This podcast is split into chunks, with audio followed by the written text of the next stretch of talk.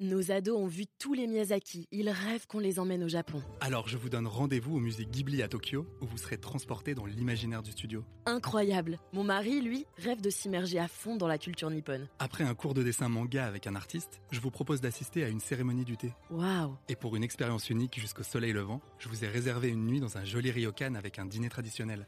Je nous y vois déjà. Avec Marco Vasco, ne rêvez plus, vivez votre voyage l'esprit libre. Au rendez-vous sur marcovasco.fr pour imaginer votre prochain voyage sur mesure. Les podcasts du Figaro. Il arrive qu'un film dise beaucoup d'un pays. C'est le cas d'un classique du cinéma américain, Monsieur Smith au Sénat de Frank Capra avec James Stewart dans le rôle titre.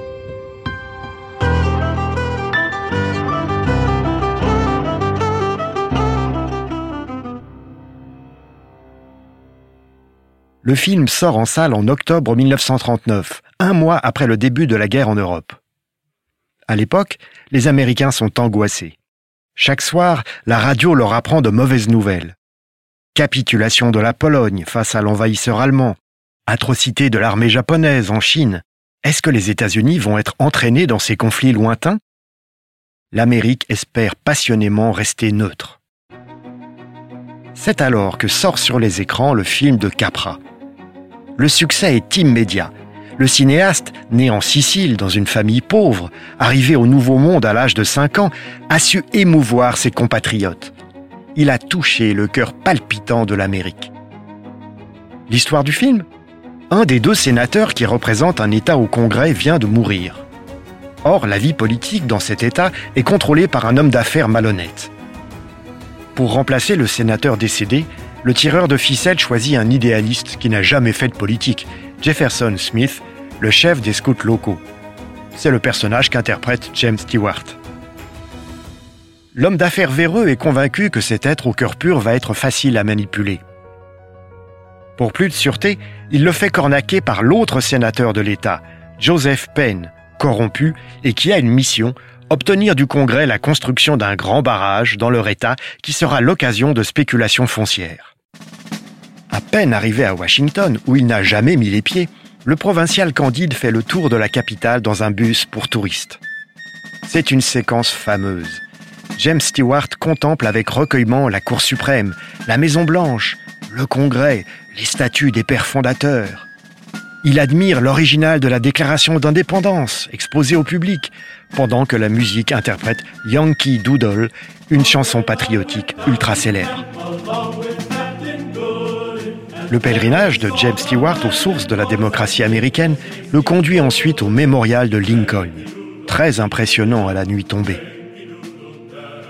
Là, devant l'immense statue du grand homme, M. Smith, son chapeau à la main, écoute pieusement un enfant réciter, avec l'aide de son grand-père, le discours de Lincoln à Gettysburg, un texte que tous les écoliers américains apprennent à l'école la confrontation de ces idéaux à la réalité politique s'avère cruelle.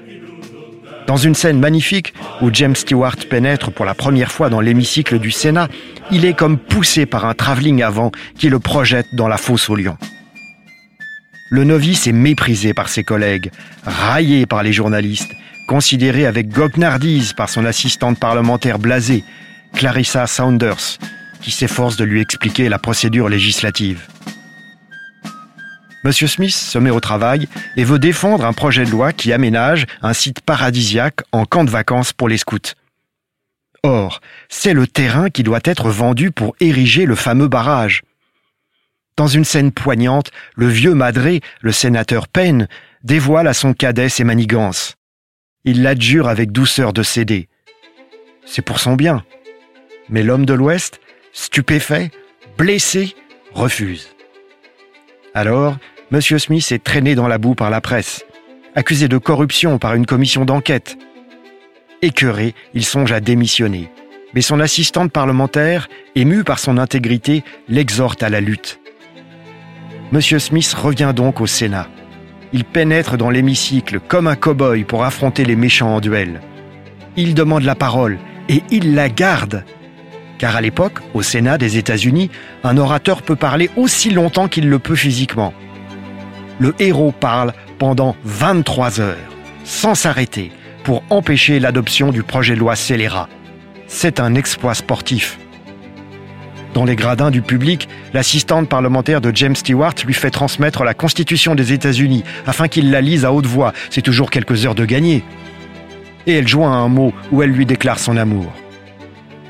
Galvanisé, M. Smith, si nerveux d'habitude, si maladroit, manifeste une telle sincérité, une telle foi en l'Amérique que le public est ému. Un journaliste vedette de la radio commente avec exaltation sa performance. Le pays entier suit l'affaire. Au bout de 23 heures, le héros, aphone, épuisé, s'évanouit. L'autre sénateur, Penn, gagné par la culpabilité, avoue la vérité. La démocratie a triomphé. Le porte-parole des enfants a gagné contre les adultes revenus de tout.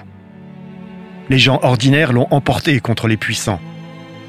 La petite ville de l'Amérique a donné une bonne leçon à Washington. Populisme? Peut-être.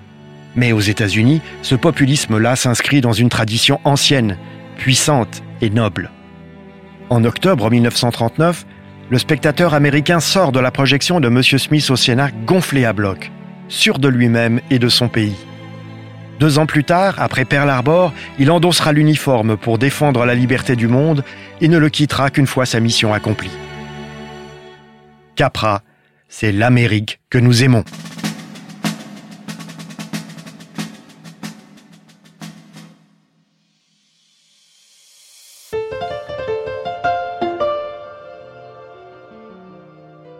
Merci d'avoir écouté ce podcast. Je suis Guillaume Perrault, rédacteur en chef au Figaro. Vous pouvez les retrouver sur lefigaro.fr et sur toutes les plateformes d'écoute. À bientôt!